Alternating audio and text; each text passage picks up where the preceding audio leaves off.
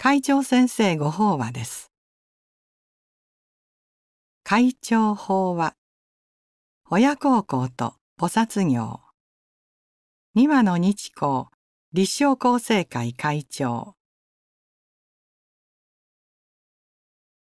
親孝行に手遅れなし。両親を敬い父母によく仕えることを孝を行うと書いて孝行と言います。そして孝行の死体自分に親はなしのことわざが示すように親孝行は両親が存命のうちにと考えるのが一般的です。しかし多くの人の場合両親が元気なうちに功を尽くすことがなかなかできません。気恥ずかしさもあるでしょうし心のどこかにずっと元気でいてくれるはずという願いにも似た思いがあるからかもしれません。それで亡くなって初めて親の恩の大きさを痛感し生前の親不孝を悔やむ人が少なくないのです。ただ私は親孝行をするのに決して手遅れということはないと思うのです。私は以前本誌のこのページで親やご先祖様に安心してもらえるような生き方をしようと申しました。親孝行と仏道2011年7月号それをより具体的に言えば暮らしの一つ一つに丁寧に取り組む日々を明るく楽しく過ごす。人に喜ばれるようなことを誠実に行うことです。娘や息子がこのように生きていれば今は亡き両親も安心してくれるのではないでしょうか。そのような意味で親孝行をするのに手遅れということはないのです。元気に暮らす両親にとっても当然のことながら我が子が誠実に生きて周りの人に喜ばれることは何よりも嬉しいはずです。もちろんお墓や仏壇ご法前へのお参りはそれ自体が親孝行です。そしてそれは親や先祖に手を合わせるからという理由だけでなくその姿勢がすでに自分の命の根源に感謝できる人間に成長している証だからです。公は百行のもと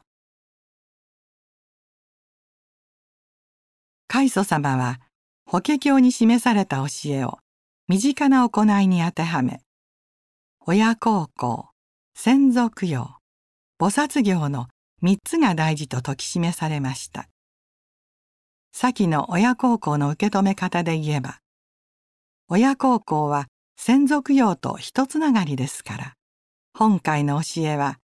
親孝行と菩薩行に集約されると言っていいのかもしれません。ではその菩薩行とは何かそれは伏せ自戒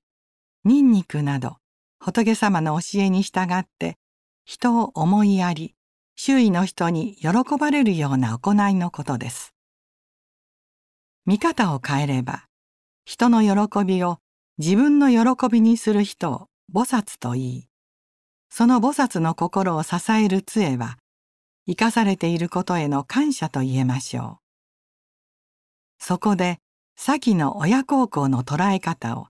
もう一度振り返ってみましょう。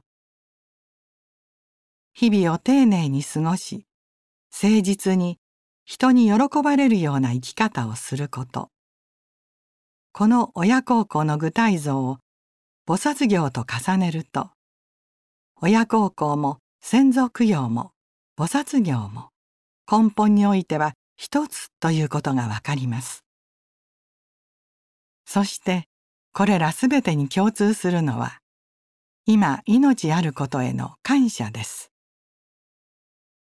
公は百行のもとという言葉があります。高校はすべての善行の根本となるという意味ですがその孝行も産んでいただいた両親への感謝が基本ですから命への感謝がすべての善行の土台となり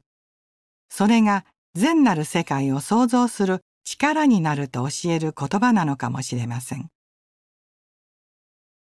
12月を一年のスタートとするのが本会の習わしですが間もなく創立80周年を迎える年に入ります。今月は本会で大事にしている親孝行と菩薩業についてお話ししました。このことを通して自分の命の原点を見つめ直し改めて自身の信仰の在り方を振り返る機会になればと思います。その上で一人でも多くの人に仏法をお伝えするという菩薩行の基本をかみしめ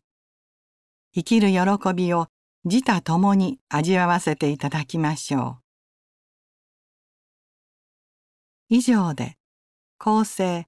平成29年11月号会長先生ご法話の朗読を終了させていただきます。